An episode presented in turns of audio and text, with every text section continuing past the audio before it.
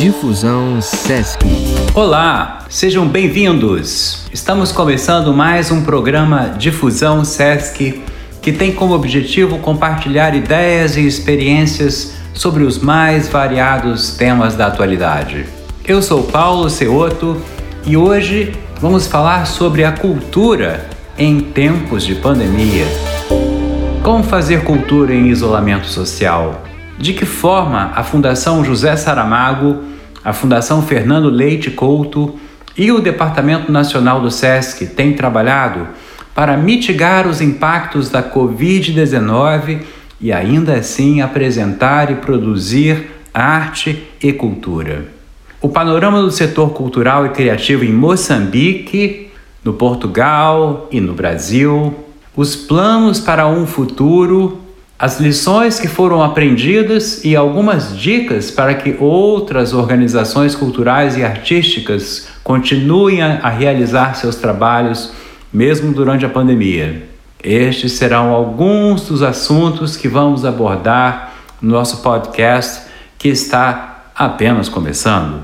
E para falar deste tema tão importante, recebemos diretamente de Portugal Sérgio Machado Letria, diretor da Fundação Saramago, de Moçambique, Pablo Ribeiro, diretor da Fundação Fernando Leite Couto, e do Brasil, Marcos Rego, gerente de cultura do Departamento Nacional do SESC. Sejam todos muito bem-vindos. Olá, Paulo. Bom dia, boa tarde e, uh, e, boa noite a todos os ouvintes, uh, seja onde vocês estiverem neste mundo. Também a partir aqui de Lisboa. É um prazer estar aqui convosco e com toda a gente. Olá, Paulo, Pablo, Sérgio. Realmente é um momento muito especial a gente poder falar de lugares tão distantes, mas sobre o mesmo assunto que afeta todos nós. Obrigado pelo convite. Bem, dando início ao nosso bate-papo, que hoje tem um tom intercontinental, vou pedir aos nossos convidados que façam uma breve apresentação de suas instituições. Uh, Sérgio, será que você poderia começar? Falar um pouquinho para a gente? Sim. Bom, uh, agradeço novamente o convite, é um enorme prazer estar a falar com, convosco hoje. A Fundação José Saramago tem 13 anos de vida, nasceu em 2007 por vontade do José Saramago e da Pilar e de um grupo de amigos que acharam que era importante que existisse uma fundação que trabalhasse com as palavras e as ideias do, do, do José Saramago e pronto, e desde que a fundação nasceu, eh, infelizmente já assistimos à, à morte física do José Saramago, o homem que que dá nome e que dá vida a esta fundação, mas temos felizmente as suas palavras, as suas ideias de uma enorme riqueza para continuarmos a trabalhar. A Fundação tem três áreas de trabalho, eh, definidas pelo próprio José Saramago numa declaração de princípios, e são elas a defesa da cultura, a defesa dos direitos humanos e também a defesa do meio ambiente. Desde 2012 estamos num edifício que é monumento, um edifício de Lisboa, que é muito conhecido, que é a Casa dos Bicos. Obviamente é uma fundação que, embora esteja sediada em Lisboa, em Portugal, desenvolve eh, o seu trabalho também em, em várias partes do mundo e, portanto, embora seja uma fundação portuguesa, é uma fundação também universal, ou pelo menos assim queremos que seja. E o tema que nos traz aqui hoje é um tema premente, urgente, e que tem ramificações com uma série de outras coisas, não é? Com a vida, com a vida em sociedade, enfim. Acho que haverá muito para, para falar, mas por enquanto fico, fico por aqui. Está ótimo, foi uma excelente apresentação, já temos uma boa ideia. E Pablo, aí, diretamente de Maputo, conta pra gente. Uh, obrigado, Paulo, e uh, saudações à, à, equipa da SESC, obrigado por este convite e saudações também aos colegas uh, Marcos no Brasil e, e Sérgio em, em, Portugal. A Fundação Fernando Leite Couto é continuidade do legado do nosso patrono, Fernando Leite Couto, e foi criada em abril de 2015 para continuar este trabalho que ele vinha fazendo como poeta, escritor e editora. É uma fundação criada com os três filhos do Fernando Leite Couto, o eh, Fernando Amado Couto, o, o escritor Mia Couto, uh, conhecido na literatura de língua portuguesa pelo mundo, e o Armando Jorge Couto, o irmão mais novo. Então, a Fundação abraçou logo de início uma visão de, de contribuir para o desenvolvimento das artes e cultura em Moçambique como um setor que seja reconhecido não só para a economia do país, mas também para uh, uma melhoria uh, social, uh, cultural e, e identitária do, do, do, país. Nossa, incrível o trabalho, Pablo, incrível mesmo. E Marcos, quer falar um pouco para a gente sobre o trabalho do SESC? Com prazer, é uma honra. O SESC é uma instituição criada há 74 anos, né? no ano que vem ela está fazendo 75. Ela nasce nesse cenário de pós-guerra, né? do pós-segunda grande guerra mundial, onde o Brasil precisava se organizar de muitas formas, porque não havia um, um sistema único que pensasse uh, o bem-estar social de uma maneira geral para a população. E as entidades de classe, sindicatos e as organizações é, acabavam se, se organizando, né, de fato, para administrar os desafios que estavam postos, em especial nesse cenário pós-guerra. E o SESC nasce é, a partir de um documento que eu gosto muito do título dele, é Carta da Paz Social.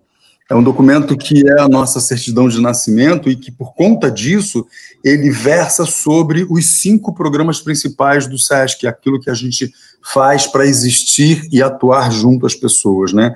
A gente está junto com o programa Assistência, o programa Educação, o programa Lazer e o programa Saúde. Então, o programa Cultura é o quinto desses pilares e ele é, tem um desafio monumental, já que o Brasil é um país de dimensões continentais, com muita diversidade, com muita distinção entre regiões e ainda mais dentro dos estados. O que acontece, então, uh, dentro do, do, programa Cultura é que a gente está organizado a partir das atividades artísticas, das linguagens especificamente. As artes cênicas, a música, o audiovisual, a, a arte e educação, a literatura, uh, as artes visuais, a biblioteca patrimônio e memória são algumas das ações que a gente atua firmemente, né, com equipes especializadas e com programas e projetos específicos para dar conta. Então é um, é um prazer estar falando em nome de um, um, uma instituição tão colossal como o SESC e ao lado de parceiros tão importantes e que o SESC tem o maior respeito e inclusive é, com algumas conexões possíveis porque de fato o que a gente faz é muito convergente. É, é eu acho assim, a gente só pode dizer, pessoal, olha que bom que vocês estão aí firmes e fortes realizando esse trabalho incrível Claro, é, com muitas semelhanças, mas também com muitas diferenças, afinal, estamos falando de três países e cada um deles está com as suas diferenças uh, peculiares, né? Mas vamos saber um pouquinho como foi o trabalho de vocês, né? Uh, quer dizer, fazer cultura em tempos de pandemia trouxe uma reinvenção da programação completamente, das atividades culturais, ou seja, artistas, né, produtores tiveram que se adaptar a novas realidades, desde o processo criativo até a apresentação. Então, de que forma isso aconteceu? Como se deu essa programação, essa criação de novos conteúdos e essa adaptação dos projetos muito rapidamente? Podemos começar com a fala do Sérgio, por favor? Sim, vamos a isso. Ora bem, nós eh, pronto, temos vivido este, estes meses com grande preocupação, porque a Fundação obviamente também é afetada por esta situação de, de pandemia. Começar pela diminuição no número de visitantes na sede, na, na Casa dos Bicos, mas também porque uh, a nossa programação teve de ser, uh, de alguma forma, adaptada a estas novas circunstâncias, não é?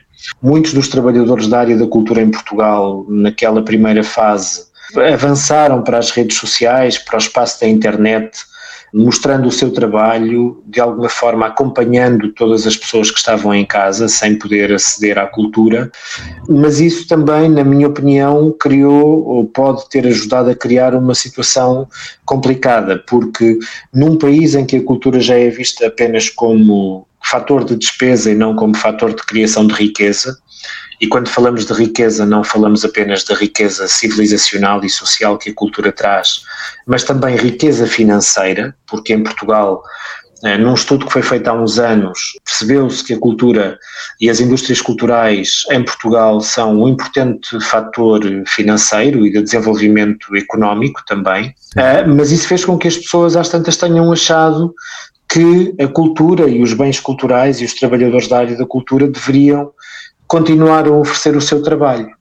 E não é de todo isso, quer dizer, os trabalhadores da cultura precisam de ser pagos pelo trabalho que desenvolvem, são muitas vezes chamados de forma errada de trabalhadores intermitentes, como se só trabalhassem quando estão de facto em cima de um palco, ou quando Sim. estão a escrever um livro, por exemplo, no caso dos escritores, mas de intermitentes não têm nada, porque para nós termos acesso a esse trabalho, ao resultado desse trabalho, há um trabalho invisível que é feito, seja na pesquisa para escrever um livro, no, nos ensaios que são feitos, enfim, há, há um trabalho permanente e contínuo que é preciso ser valorizado. Agora, nesta segunda fase de confinamento, assistimos a uma grande resistência por parte de muitos desses trabalhadores culturais. Só para terem uma ideia, nós estamos em Portugal neste momento com uma situação em que nestes dois últimos fins de semana, a partir da uma da tarde, das 13 horas, há um confinamento e, portanto, há uma, um dever de estar em casa. Hum. E, portanto, eh, muitas das atividades económicas, sejam restaurantes, cultura, tiveram de mudar a sua forma de, de, de funcionamento. E, portanto, assistimos, por exemplo, a concertos musicais que normalmente acontecem à noite, às 21 horas, às 9 horas da noite, a passarem para as 10 horas da manhã. Certo. E muitos dos músicos, muitos dos trabalhadores culturais assumiram isso e foram para a frente e continuaram a trabalhar. Certo. E, portanto, uh, neste momento o que se nota é isso. Há uma enorme resistência, uma enorme capacidade de resistência uhum. perante uma enorme, uma enormíssima dificuldade que é a de continuarem vivos e continuarem vivos em termos profissionais, uh, na sua vida pessoal. E, portanto, uh, nós, Fundação, assistimos a isso com uma grande preocupação e com uma grande solidariedade para com todos esses trabalhadores. Nós, de outubro para até agora, ao final do ano, temos uma programação, mantemos a nossa programação presencial, Estamos neste momento com um programa que se chama Palavras contra o Racismo, em que temos semanalmente conversas sobre o racismo, sobre os mais variados temas ou áreas, desde a justiça, a informação, a educação, e, portanto, essa é uma forma também de mostrarmos que estamos vivos, que queremos continuar vivos e que queremos continuar a ter uma voz ativa e, e que seja interventiva também no, no, panorama cultural e não só, porque, como eu disse na apresentação que fiz da Fundação, a Fundação não se esgota apenas na área cultural, mas dá de facto uma grande importância a temas também de direitos humanos. Mas não podemos, por causa destas regras, deixar de trabalhar e, de estar, e deixar de estarmos ativos e vivos, e portanto é, é, é, é aí que estamos, é nesse ponto que estamos. Sim, uma, uma incrível adaptação a, a, a essas regras, né? Que tivemos que fazer, né? Estamos tendo. E, e, por aí em Moçambique, Pablo, será que algo semelhante também aconteceu? Uh, então, Paulo, em Moçambique a situação é como no resto do mundo, foi, foi afetada por esta pandemia do Covid-19. Uh, mas nós uh, até agora e, e estamos a, a organizarmos para que continue a ser assim, sabendo que o momento de risco vai ser agora com a chegada do verão, que, que já entrou, Uh, Moçambique é do, dos países que foi menos afetado pela pandemia em termos de uh, pessoas que ficaram uh, contagiadas e, e, e, número de pessoas que, que perderam a vida. Né?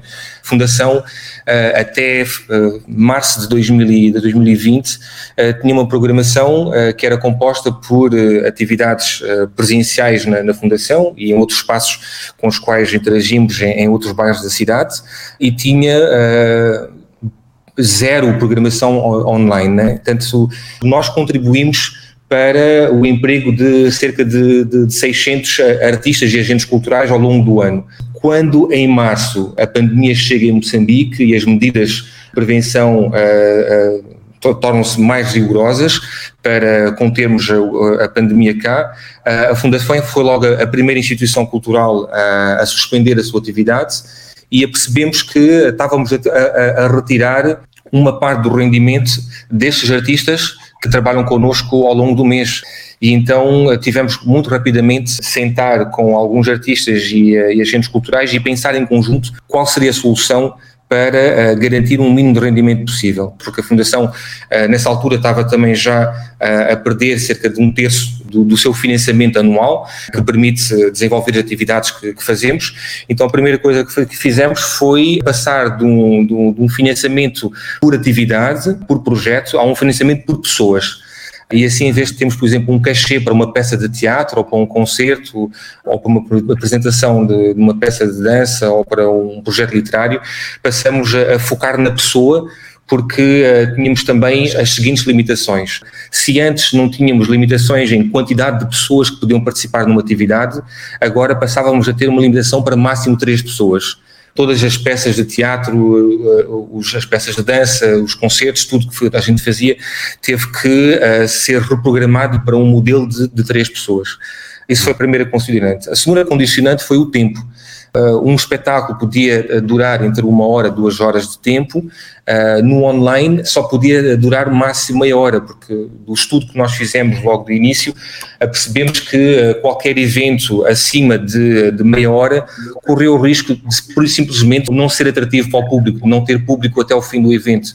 Porque, por exemplo, se uma pessoa no YouTube ou para quem tiver o Netflix em plataformas de cinema, né, de streaming, uh, o público tem uma capacidade de, de, concentração e de presença que vai entre 5 minutos a máximo meia hora.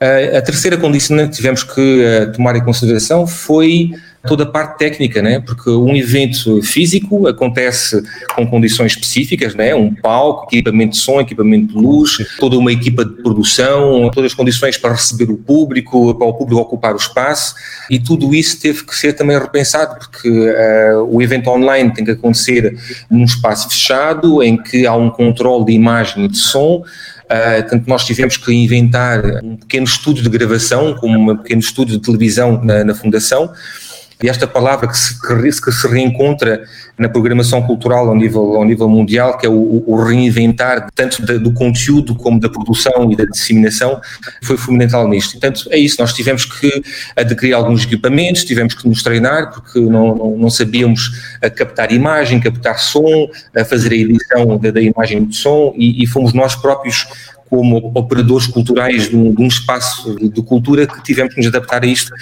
e pronto, para, não me alongar muito mais nisso, porque vamos ver também questões depois de como é que uh, foi gerida a transmissão destes eventos ao nível do reconhecimento do trabalho do artista, como é que foi também feito o trabalho de, eh, de comunicação e da, da, relação do público com os eventos. Basicamente foi um pouco disto que nós tivemos que nos organizar para uh, conseguir encontrar uma solução de dar emprego aos artistas, porque o Sérgio dizia que havia em Portugal e não era abrangente para todos, claro que é sempre difícil. Uh, alguns uh, subsídios e programas para acompanhar os artistas, uh, infelizmente, num país como Moçambique, em que a cultura, se, se, já está em último num país desenvolvido aqui, está em último, mas ainda mais atrás. E então o orçamento era muito pequeno e foi mesmo através de um movimento de cidadania que conseguimos apoiar pouco mais ou menos artistas, porque ao nível do Estado não havia capacidade nenhuma, nem do Estado nem dos municípios, para uh, criar-se condições de apoio uh, financeiro ou de, de alimentação para, para, os artistas em Moçambique. Sim. É impressionante, tá? Que tenhamos que viver coisas assim. Mas são os tempos, não é verdade? E Marcos, como é que foi no SESC? Assim, essa reinvenção da programação, repensar, adaptar os projetos, como é que foi? É, eu entendo que o Brasil se encontrou muito próximo a esse quadro, né, que pinta tanto o Pablo quanto o Sérgio, né, e isso também aconteceu com o SETIC, mas com o SETIC, como tem uma organização muito grande em termos de rede, a gente trabalha com um sistema que nos une, que nos liga, a gente também conseguiu fazer tomadas de decisões muito rápidas os nossos espaços físicos, inclusive para preservar a vida dos trabalhadores e dos frequentadores, das plateias, eles foram fechados imediatamente. O que provocou em nós também outros tantos desafios. Era como paralisar um, um transatlântico que estava vindo numa velocidade muito alta, que era o início do ano, né? e paralisar de repente. E a gente se viu obrigado a migrar a nossa programação possível para o ambiente digital, para o ambiente virtual. E a gente conseguiu fazer isso por pouco tempo, né, em relação à complexidade do que era. A gente conseguiu levar o que era possível fazer. Suspendemos as temporadas e todos nós ficamos no aguardo do que viria pela frente. Mas eu acho que o que mais importante é, é, dizer nesse aspecto e nesse contexto é que todos os artistas, e, e o Sérgio faz um quadro muito precioso quando ele fala das dificuldades de sobrevivência desses artistas, que da noite para o dia se viram sem ter como extrair os recursos para a sua sobrevivência, para a sua subsistência, fez também com que a gente entendesse que uma instituição como o SESC, que sempre foi muito parceira e muito solidária aos artistas, não poderia se omitir. Então, rapidamente, respondendo a sua pergunta, rapidamente a gente se mobilizou para entender como a gente poderia estar ao lado, mesmo com essas distinções, em especial em relação à, questão tecnológica. Não era fácil simplesmente migrar, porque muita gente não teria acesso. Entendeu muito rapidamente que todos os esforços precisavam andar juntos e em várias direções não era simplesmente tomar uma decisão e apostar nela para que ela desse resultados. A gente precisou, de fato, acompanhar, olhar uh, muito atentamente todos os dias o que estava acontecendo. Então a gente conseguiu socorrer uma parte significativa dos artistas, produtores e, e membros de comunidades tradicionais a partir de projetos emergenciais e conseguiu, de alguma forma, reelaborar com os profissionais, os profissionais mais experientes, maneiras de migrar a sua obra para o ambiente digital. Eu acho que respondendo a sua pergunta um pouco é isso. Sim, sim, perfeitamente. É, o que a gente nota que, assim, em comum a todos vocês, né, é que fomos todos mais ou menos forçados né, a, a, levar as atividades a, ao ambiente é, digital realmente e também como vocês ficaram sempre ao lado dos artistas e produtores culturais. Isso é, é muito incrível. Agora eu queria saber de vocês, como é que foi assim, como é que o público recebeu isso, essa, essa mudança, né? Como é que vocês comunicaram com o público essa, essa apresentação de uma nova forma de fazer cultura? No caso da, da, Fundação José Saramago, nós, desde que a Fundação foi criada, eh, quisemos ter uma, uma presença forte no, no espaço virtual, não é? Na, na, infinita página da internet, como o José Saramago lhe, lhe chamou. E, e, portanto, nós temos de facto muitos seguidores nas redes sociais e, portanto, de alguma forma, isso eh, acabou por ser eh, bem aceito por toda a gente. O que eu acho, e acho que é uma questão mais de âmbito geral, quando que tem a ver com a forma, o hábito de consumo cultural das pessoas, não é? Mas eh, hoje, passados estes meses, eu mantenho a mesma opinião de que, por muito que seja importante, e acho que é mesmo importante, a nossa programação se mantenha neste espaço virtual, mas nada substitui o presencial.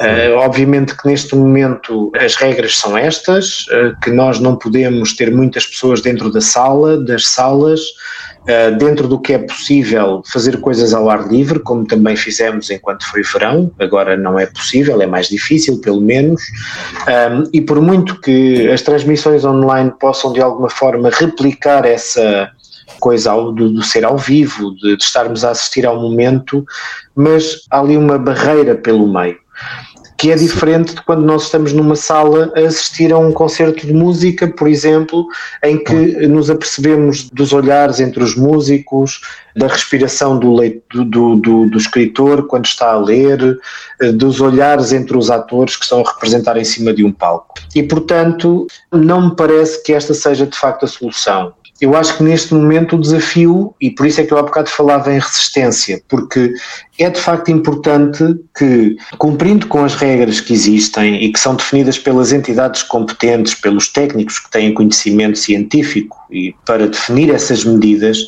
é fundamental, na minha opinião, que nós mantenhamos os nossos espaços abertos, com regras, com todos os cuidados, mas que a nossa programação continue a ser presencial. Isto, obviamente, nesta fase. E depois, se daqui a um ano Uh, acho que poderia ser interessante nós uh, depois voltarmos a repetir esta conversa, se calhar daqui a um ano ou daqui Sim, a um ano e meio. Estamos marcados. Devemos marcar, sem dúvida. Se a vacina de facto chegar a, a, a, todo o mundo e for distribuída de facto de forma universal, eu acho que o caminho será continuarmos a nossa programação de forma presencial e sim, o online acho que pode continuar como acessório, porque permite que uma sessão que aconteça na Fundação Fernando Leite Couto em Maputo, num dos variadíssimos centros do SESC ou na Fundação José Saramago em Lisboa, possa ser vista e ouvida em qualquer parte do mundo. Agora, lamento, eh, mas de facto esta é a minha opinião, nada substitui esse lado presencial esse lado de contacto que não é físico, mas é, é físico no sentido em que o olhar está ali mais próximo daquilo que estamos a ver. E, portanto, acho que até enquanto sinal nós precisamos de continuar a dar esta ideia de que ok, nós somos sítios seguros, aliás há uma campanha em Portugal que, que surgiu há umas semanas que, que, diz a cultura é segura e de facto há variadíssimas salas que continuam a fazer a sua programação, alterando os horários, ok, não pode ser a partir da uma da tarde, temos de estar fechados. Então fazemos de manhã. Então, um, se não é possível fazer aos fins de semana, transpomos a nossa programação para os dias de semana mas é fundamental de facto que nós mantenhamos esta postura de resistência, mantendo os nossos espaços abertos e a nossa programação em, em, funcionamento. E pronto, e é isso. Até pode ser que depois da pandemia alguns concertos musicais ou algumas peças de teatro passem a ter como horário habitual ou com maior frequência o fim de semana durante a manhã, por exemplo. Um, e acho que é importante de facto que nós mantenhamos esta abertura de que vamos acompanhando a situação, mas resistindo. Acho que isso é absolutamente fundamental. Sim, sim, sim. É isso, acho que o, o Sérgio tocou em dois, eh, dois, dois pontos fundamentais da, da comunicação, né? Somos seres humanos e, eh, e, e, por definição, nós funcionamos com os nossos sentidos.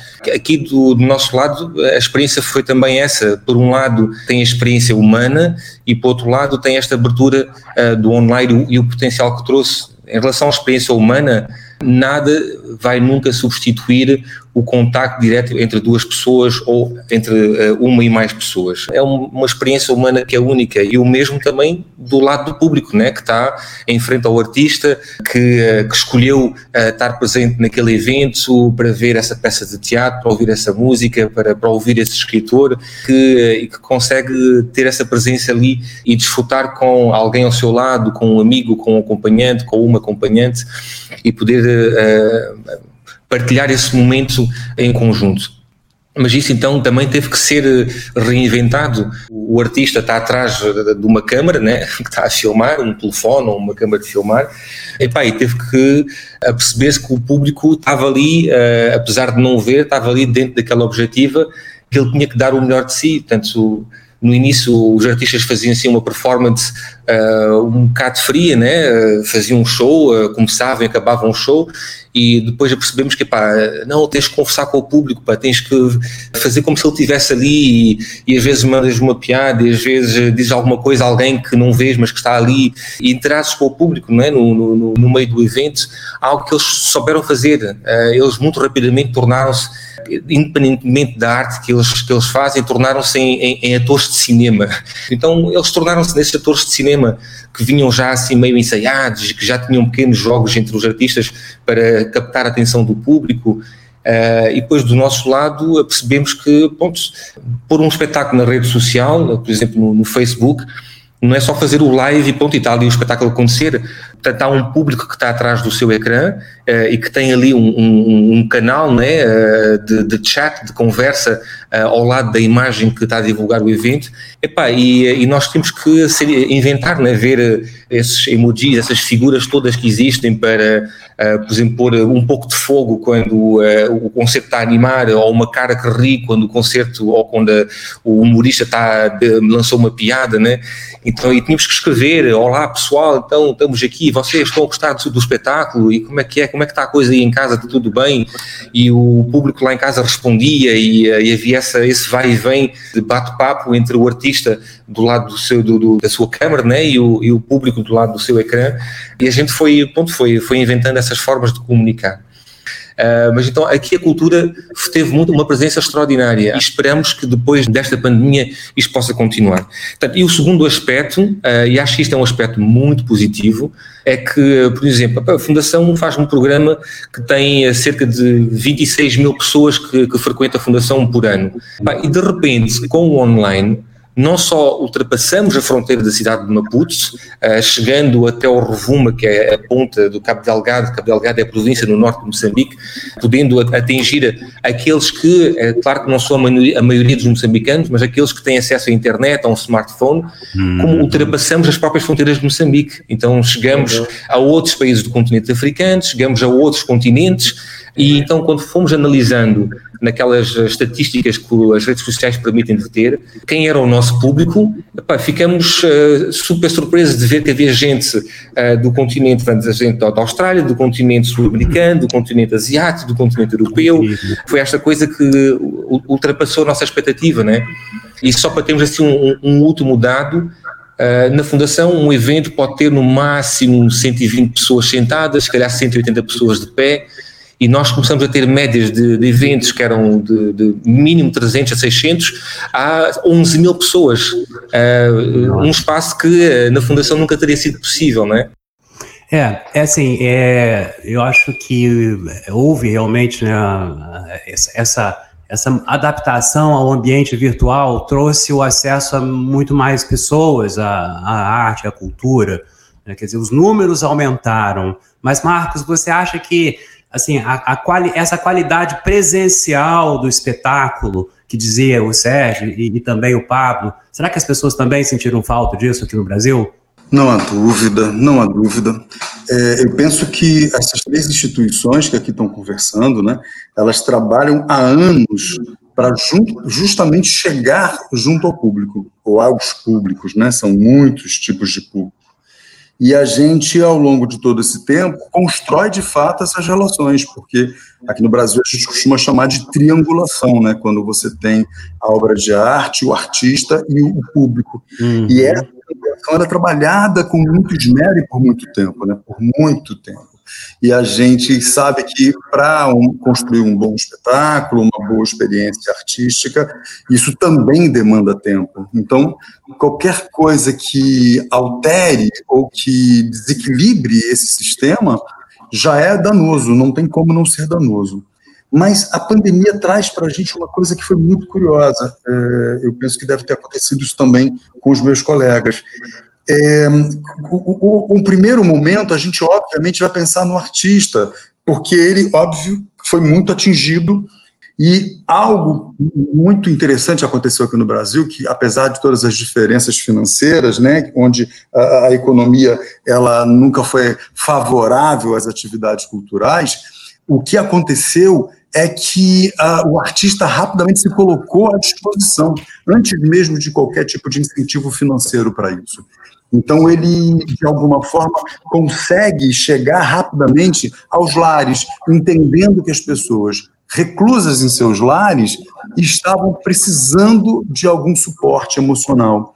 Então, a música, a poesia, as novelas, o cinema chegou muito rapidamente à casa de todo mundo por essas ações, em princípio, é, de doação desse artista e, num segundo momento, também de uma reconstrução das instituições do poder público e das instituições privadas para fazer chegar também esses, esses, esses fenômenos, né, esses objetos artísticos na casa de todo mundo.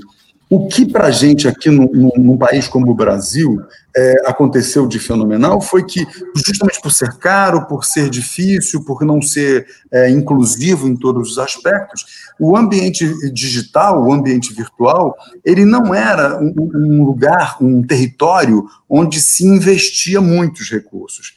Mas da noite para o dia a gente teve que olhar para ele e dizer: olha, é o que tem aqui agora nesse momento, é o que a gente vai ter que aprender a lidar.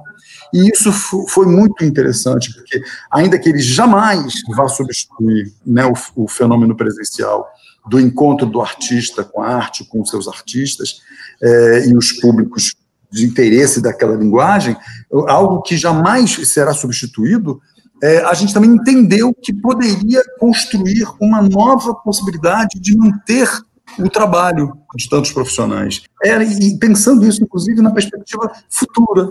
Mesmo depois que passar a pandemia, a gente entende que também é um lugar onde a gente tem que cuidar dessas experiências para que isso dê certo. Toda, todo coletivo né, da sociedade entendeu isso também como, primeiro, uma necessidade, um socorro, mas também entendeu como também uma nova relação, né, uma nova maneira de se relacionar com a arte. E a gente está percebendo, então, que é a hora exata de começar a entender quais são as possibilidades de se fazer desse novo território digital algo que também sirva à causa da cultura e da arte da cultura. E talvez novos experimentos, novos estudos, novas experiências com a arte e com a cultura possam ser desenvolvidas especificamente para esse território. Então, pessoal, eu gostaria que vocês nos contassem um pouco como é que aconteceram na prática as apresentações.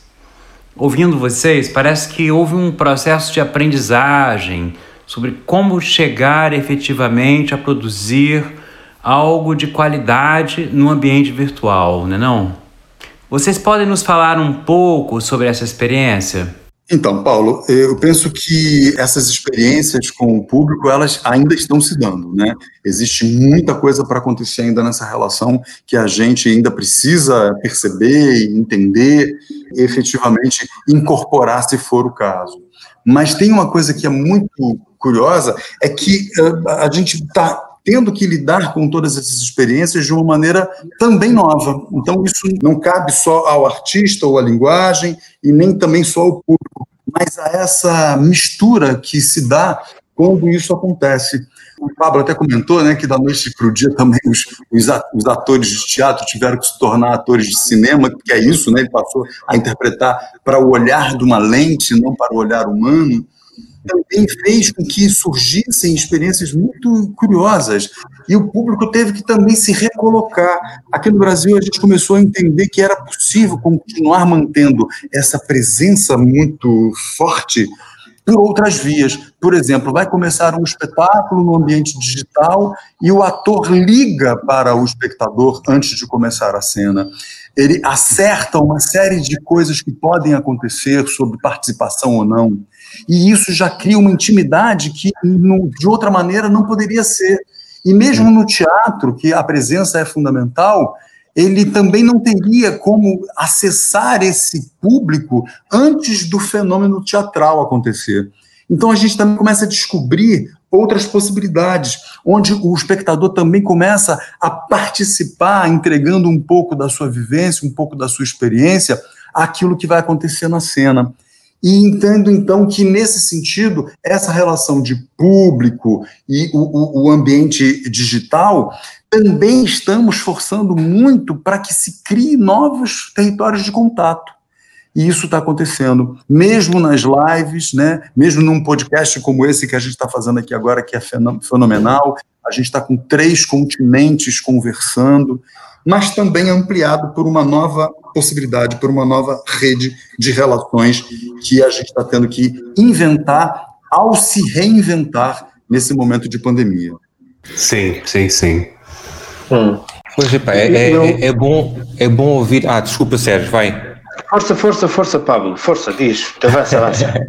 é, bom, é bom ouvir o que estava a dizer agora o Marcos, dessa, dessa experiência no, no Brasil, que é uma experiência que se alarga eh, também para, para outras fronteiras, mas acho que é, é, como estava a dizer o Marcos, é, é nestes momentos de horrores que, pela qual a humanidade passa, eh, que somos empurrados em, a adaptar-nos, a encontrar soluções que, que ultrapassam o que nós já fazíamos antes e que permitem de, de, de conectarmos, como está a acontecer agora na, nesta conversa, ideias e, uh, experiências e, uh, e, perspectivas que não, não poderiam ser feitas antes.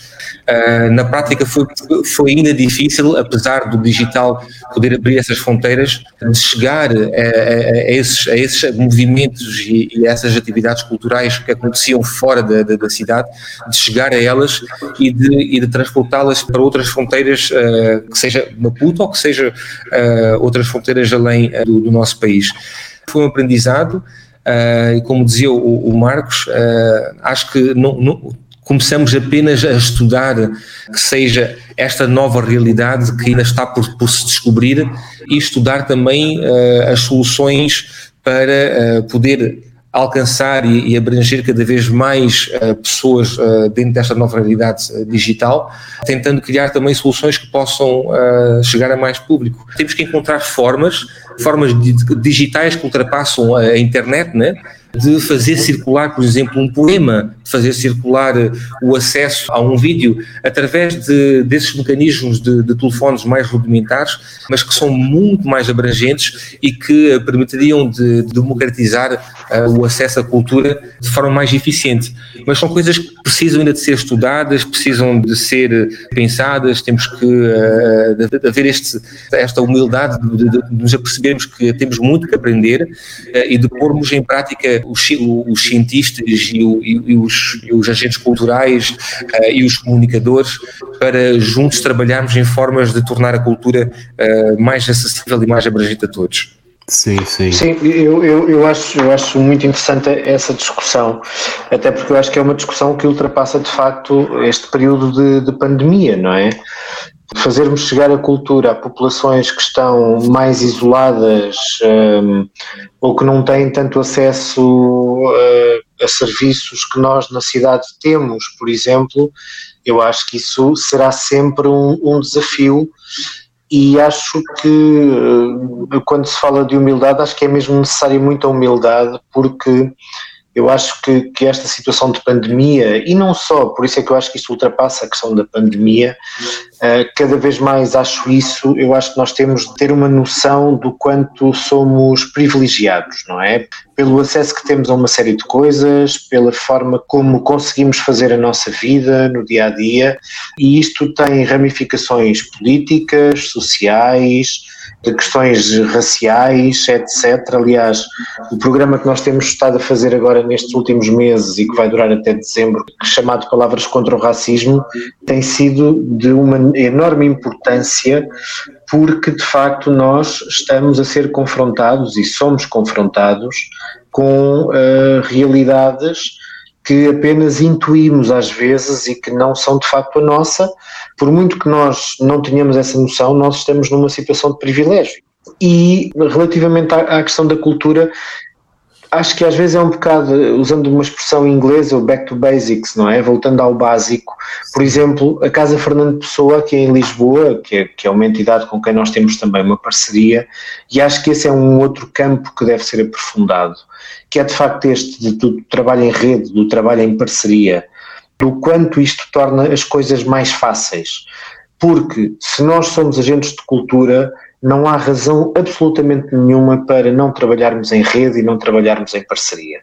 Uhum. E pegando num exemplo do, do, do, trabalho que a Casa Fernando Pessoa fez nestes últimos tempos, eles fizeram uma coisa que foi contar, ler poemas ao telefone. A pessoa pegava no telefone, fixo ou móvel, ligava para um número de, da, da Casa Fernando Pessoa e do outro lado alguém atendia para ler um poema do Fernando Pessoa. E isto, obviamente, não é uma ideia nova, não é? Há o livro do, penso que é do Jenny Rodari, As Histórias ao Telefone, não é? Em que há um pai que é hum, caixeiro viajante e que, por estar longe da filha, todos os dias ligava ao fim do dia e contava uma história à filha ao telefone. E, portanto, Uh, muitas das coisas nós nem, nem, precisamos de as inventar, elas já existem, não é? É uma questão é de nós termos de facto a humildade e a capacidade para, no meio daquilo que é a nossa vida e do que é a responsabilidade de estarmos a trabalhar numa, em instituições como as nossas, não é? Para pensarmos e para voltarmos um bocadinho ao terreno. Eu acho que o trabalho de terreno é absolutamente fundamental, porque só esse trabalho é que nos permite ter uma noção de como as coisas de facto funcionam. Nós muitas vezes, e sei que tanto no SESC como na, na Fundação Fernando Leite Couto as coisas não são assim, mas há, muito, há muitos locais onde o trabalho continua a ser feito a partir do escritório sem haver uma noção do que se passa lá fora. E essa noção é que permite que nós consigamos ter noção de, do caminho a seguir. Ah, muito curioso esses novos movimentos, né? E Marcos, aqui no Brasil, essas questões, por exemplo, quanto ao número de acessos, a permanência do produto online, isso também apareceu? Sim, apareceu e a gente está muito atento a isso. Primeiro, porque a gente realmente precisa rastrear de alguma forma, né? Como é que a gente está se conectando com as pessoas, se as pessoas estão é, recebendo bem esse, esse, esse produto, essa, essa criação, e de que maneira isso pode migrar para outros lugares. Né? Então, essa questão do registro do trabalho é uma questão bastante significativa para a gente, é uma questão bastante importante. Aconteceu aqui da gente ter uma necessidade de conhecer o que estava ocorrendo no Brasil. E a gente participou como parceiros de uma pesquisa nacional da Universidade de São Paulo, da USP, que quis entender como é que era o efeito da pandemia sobre os artistas. E eles pediram a nossa participação no sentido de que, como a gente tem uma, uma rede muito potente de unidades do SESC, que não estão só nas capitais dos estados, mas também nas cidades do interior, que a gente pudesse viabilizar essa relação, de como é que essa relação poderia ser posta a serviço de todos, principalmente para os gestores de cultura que poderiam tomar decisões a partir desses resultados. Como tudo era muito confuso, como tudo era muito novo, seria importante a gente entender como é que a pandemia estava é, se dando, não só para o artista profissional, mas também para aquele artista início de carreira, aquelas pessoas que não têm muita, muita experiência na, na, nas questões do trato com as instituições e também com os grupos étnicos, com os grupos de, de tradição. É, essa pesquisa revela para a gente um cenário já, já, já previsto, né? já, já tínhamos entendido o quanto a pandemia estava impactando na vida de cada um deles, e só ficou para a gente ainda mais acentuado o tamanho do, do desastre, né? como um, um país que não investe plenamente nas questões da produção cultural, é, não preparado nem mesmo para uma situação de normalidade, ele não teria realmente outra resposta para um, um, um momento tão especial e tão singular na história, né, pelo menos na história recente. Uh, a gente tem dois, dois aspectos. O primeiro, de tentar entender de fato o que, é que acontece, independente mesmo dessa produção, de como é que essa produção é dada a ver, é dada a assistir, e também, ao ter essa produção é, levada até o público, até a, a, residência, até, até as pessoas, a gente também entender como é que ela se ela presta o serviço que a gente imagina que ela poderia estar prestando. Né? Então a gente consegue ver hoje com um pouquinho mais de clareza, não toda, mas com um pouquinho mais de clareza, aquilo que mais é, funcionou. A gente tentou o tempo inteiro é, também trazer ações formativas e essas ações formativas diziam respeito a determinados cursos e oficinas, e que a gente foi entendendo que alguns modelos funcionavam bem, no entanto, outros não talvez aqueles que exigissem um pouco mais da atenção de, de um professor ou de um, um, profissional que ficasse acompanhando mais a miúde o aluno, esse a gente teve mais dificuldades. Então, a gente entende também que, passado esse primeiro momento, né, de, de, desse aspecto emergencial, a gente agora começa a trabalhar já com uma perspectiva de ter uma configuração mínima que também vai trazer para a gente questões da qualidade, que foi uma coisa que a gente buscou não, não exigir naquele primeiro instante, uma vez que as pessoas estavam dentro de casa, teriam que trabalhar com seus próprios recursos, muitas vezes somente um, um celular com câmera e, e, mais nada. Então a gente foi entendendo que essas relações elas também se construíam a partir daquilo que existia no real. E a gente aceitou esse desafio. Então, o registro da pesquisa e de como a gente vai rastreando os números que vão sendo registrados a partir das exibições, e, e, e, também, de maneira muito importante, aquilo que vai ficar para posteriori na, na, relação de você poder voltar a uma experiência que você gostou, ou de ir assistir alguma coisa que alguém comentou com você, porque ela está disponível hoje num, num, num, acervo, né, num arquivo digital, para a gente é muito desafiador. E muito sobre o aspecto do gestor de cultura, é, ele nos coloca em desafios para além daquilo que a gente podia ter imaginado, justamente porque, como você quer alcançar, no, no, caso do Brasil, a gente tem o Brasil que a gente chama de profundo, né? E o Brasil profundo é aquele que tem as aldeias indígenas, os ajuntamentos ciganos, é, a gente tem quilombos, né, que são espaços é, onde homens e mulheres negros escravizados durante o Brasil colônia é, fugiam, se refugiavam no meio do mato para poder viver alguma, alguma experiência decente né, de, de, humanidade, e que hoje os seus herdeiros são chamados quilombolas, eles são é, afixados em territórios físicos, né, geográficos, e esses quilombos muitas vezes também reproduzem a dificuldade que o Brasil tem nessas relações abissais entre poder e o poder econômico especificamente, né?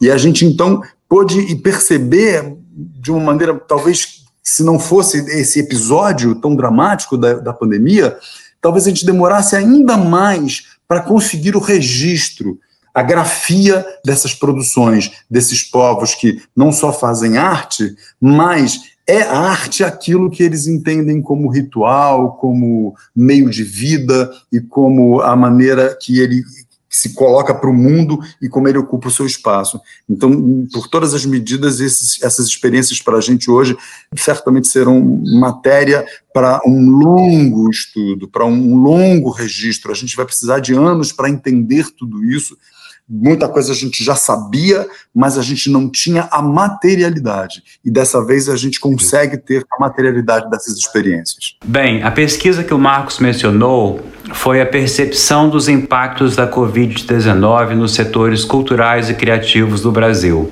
realizada entre junho e setembro desse ano. A pesquisa foi mobilizada por um grupo de pesquisadores que contou com o apoio da Unesco no Brasil, do SESC, da USP do Fórum Nacional de Secretários e Dirigentes Estaduais de Cultura e 13 secretarias estaduais de cultura. O estudo, que teve respondentes de mais de 470 municípios do país, apresentou resultados bem impactantes. Entre março e abril, por exemplo, 41,8% dos participantes perdeu a totalidade de suas receitas. E entre maio e julho, essa proporção subiu para 48,88%. Os setores mais afetados com a perda total de receitas foram as artes cênicas, as feiras e os festivais, a moda, a cultura, o hip hop e a música. Também foi registrado um grande número de demissões. Cerca de 44% das organizações respondentes demitiu a totalidade de funcionários. As contratações de serviços de terceiros registraram redução de 43,16% no período de março a abril. Entre maio e julho, o percentual aumentou para 49,16%. Em relação a algum tipo de assistência, entre março e abril, 21,23% das organizações não receberam nenhuma forma de apoio, e cerca de 26,58% receberam auxílio emergencial, que foi usado prioritariamente para a manutenção de suas sedes, dependências e escritórios. Esses são só alguns dados do estudo. Quem quiser saber mais sobre os resultados, pode assistir a um vídeo que está disponível no canal do YouTube SESC Brasil. Como vocês avaliam a importância de estudos como este? Mas isto é, é, é interessante ouvir estudos como este, porque num país como Moçambique, que carece de muito de estudos, houve alguns estudos isolados e pouco divulgados e pouco aprofundados ao nível da académica, houve alguns estudos também feitos uh, uh, por instituições que não são moçambicanas. a ACEP, que é uma, uma organização portuguesa, fez agora recentemente um estudo sobre os futuros criativos. Foi tão fundo quanto pôde, né? não, não conseguiu ir muito fundo no, ao nível das realidades culturais de Moçambique. portanto, nós não temos nenhuma base de comparação. Né? Se houvesse um estudo agora que, que falasse do impacto Uh, sobre a economia cultural e sobre uh, a economia criativa e sobre a, a, plataforma e as redes culturais em Moçambique hoje, não teria nenhuma base de comparação com um estudo anterior a este. Uh, que poderia dizer qual é o impacto sobre a, sobre a economia nacional da cultura em Moçambique, uhum. qual é o impacto sobre, da economia nacional uh, do, turismo da cultura em Moçambique. Uh, e tudo isto são questões que estão neste momento a ser debatidas ao nível do Ministério, a ser debatidas ao nível das instituições culturais, para haver um, um, um, movimento de, de estudos e de análises que que vão demonstrar ao Estado a importância do papel da cultura para o desenvolvimento económico do país, eh, sem falar do desenvolvimento da identidade, das identidades, eh, da polaridade da nossa cultura moçambicana, que é a, a, a raiz, né, que é o ADN eh, da nossa, do, do nosso país. Mas mesmo em termos práticos de números, nós ainda temos que demonstrar ao nosso governo o papel que nós uh, desempenhamos e a influência deste papel uh, sobre a economia do país. Então é interessante ver este, este estudo acontecer no Brasil uh, e espero num futuro breve uh, uh, que, que, Moçambique consiga também desenvolver estudos destes e que nós possamos partilhar convosco para já ter o, nosso conhecimento próprio do nosso interior, né, da, da, da, nossa realidade que precisamos também de desenvolver e depois partilhar convosco também esse conhecimento sobre realidades culturais e, e, o impacto em termos de, de números e de estatísticas que neste momento, infelizmente, não temos uh, como partilhar convosco. Perfeito, Pablo. Muito interessante essas ideias né, que você trouxe, assim, para facilitar um pouco essa, essa transição, né? Sérgio, você poderia comentar algo sobre isso, por favor? Bom, então, relativamente a esta questão, eu, eu referi há pouco de passagem um estudo que foi feito em Portugal há uns anos sobre o valor da, da, da cultura em Portugal.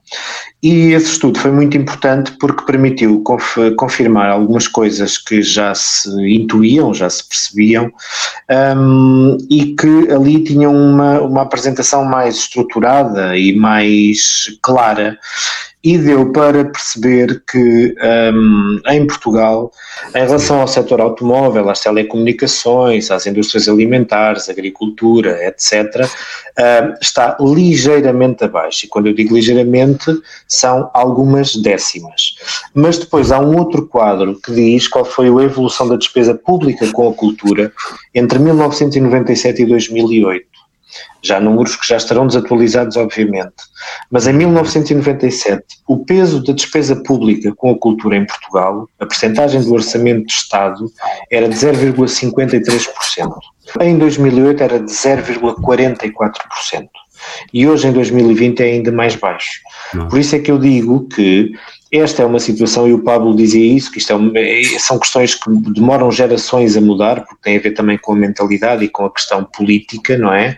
Mas de facto é isso. Eu acho que isto só comprova que de facto é uma questão de opção. E no caso de Portugal, a opção tem sido esta, de em vez de se dar mais o apoio à cultura, não, tem sido precisamente a oposta, a de, de lhe retirar cada vez mais apoio. O, o, o, que ainda hoje é difícil de perceber, uh, e aqui falando de Portugal, há em Portugal um movimento criado há algum tempo que pede que no orçamento de Estado do país, pelo menos 1% do orçamento seja destinado à cultura. E não é. Uh, a cultura é de facto um dos setores que mais cria riqueza, e aqui, quando falo de riqueza, vou, volto a referir e a frisar que estou a falar apenas de riqueza financeira, não é? Aquela que, aquela que é a única que importa a quem só, só percebe de números, não é? E, e que faz da sua vida e da sua visão de sociedade e do mundo uma coisa apenas uh, regida por números. Um, este estudo acaba, acabou por ser importantíssimo e acaba por ser fundamental para nós lhes demonstrarmos que se houver um maior investimento na cultura, um, há também, inevitavelmente, uma maior criação de riqueza. E o que se tem assistido nos últimos anos é, é, um, é um, um, um, problema crónico em Portugal, e não só em Portugal, noutros países também, embora Portugal, pela sua dimensão e pelas suas características económicas, não é? Enquanto país que não tem muito dinheiro, que é um país relativamente pobre no contexto da União Europeia, ou pobre no contexto da União Europeia, isto permitiria fazer ver a essas pessoas e quem tem responsabilidades políticas que se houvesse um maior investimento na cultura, o retorno também seria maior. Agora, isto, e inevitavelmente isto acaba por ser uma questão política, não é? Não é uma questão partidária, mas é uma questão política, porque hum, de alguma forma não há um grande interesse em que a cultura tenha mais, mais presença, não é? Porque uhum. aqui já não falando de dinheiro, mas falando da outra riqueza que a cultura cria, que é uma população mais capaz de, de, de tomar decisões, mais consciente, mais, uh, mais culta e mais preparada para descodificar a forma como a informação lhe é apresentada, por exemplo. Um, obviamente, isto teria uh, algum custo para determinados setores políticos, não é? E, portanto, há de alguma forma, digo eu, um certo interesse em manter uh, um baixo nível cultural da, da, da, população. E, portanto, isto acaba por ser um, um, um, fator absolutamente fundamental em termos do que é a definição da política de um país e daquilo que se quer para um país. É se nós queremos, de facto, um país que seja um país culturalmente preparado, com pessoas capazes. Uh, uh, e que ainda por cima, por via dessa preparação e dessa aposta na cultura, pode tornar-se também um país mais rico financeiramente, ou se nós preferimos manter a cultura no fim da linha, não é? Em que tem, salvo erro, neste último orçamento do Estado em Portugal, que foi aprovado anteontem, um, o peso da cultura é de 0,2% do orçamento. E, portanto, assim, assim dificilmente as coisas, as coisas avançarão. E, portanto, é, é, é, acho que estes estudos, não é? É muito importante que os estudos se façam, mas mais importante do que existirem estudos, porque eles dão essa, essa, essa característica científica e metodológica a isso, não é? É mais importante que depois, a partir daí, se tomem decisões que de facto tragam a cultura para o papel que ela deve ter, que é um papel de facto fundamental na construção de um país e, na, e, no, e no futuro de um país. E, portanto, esta é a minha opinião relativamente a isso. Olha, pessoal, eu assim, agradeço muito a vocês. É, gostei muitíssimo das contribuições de todos, aprendi muito com todos vocês e Creio que ao fim realizamos um programa com conteúdos riquíssimos que certamente contribuirão para que outras instituições e indivíduos se inspirem e realizem trabalhos semelhantes aos que vocês estão fazendo brilhantemente, sobretudo em momentos como esse, né, tão, tão desafiadores como que a gente está vivendo agora. Obrigadíssimo a vocês.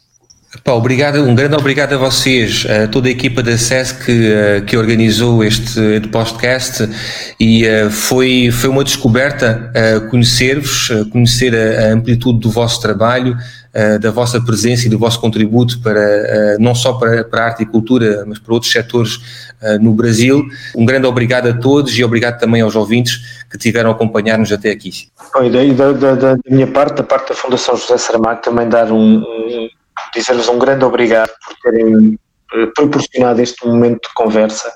De facto, eh, só, só, junto e só, só estando juntos e só conversando é que nós eh, talvez consigamos fazer com que as coisas melhorem, possamos fazer mais coisas no, no futuro, mais coisas em conjunto. Um grande obrigado a todos e um abraço, está bem? Força. Da minha parte, é uma honra realmente ter podido fazer essa troca de experiências, ouvir as experiências dos nossos irmãos de língua portuguesa é, de maneira tão, tão especial nesse momento tão difícil e ao nos colocarmos né, juntos no mesmo, no mesmo lugar, na mesma angústia, a gente, é, ao perceber que não está sozinho, tem muito mais força. Mas em contato sempre, para não perdermos o que é importante para nos, nos aproximar dessa questão da identidade e da humanidade. Um forte abraço em todos. Sérgio, Pablo e Marcos, mais uma vez, obrigado. Abraço para todos vocês, espero todo mundo no ano que vem. E obrigado também a todos os nossos ouvintes que nos acompanham, acompanham o nosso podcast. E até o próximo Difusão Sesc. Difusão Sesc.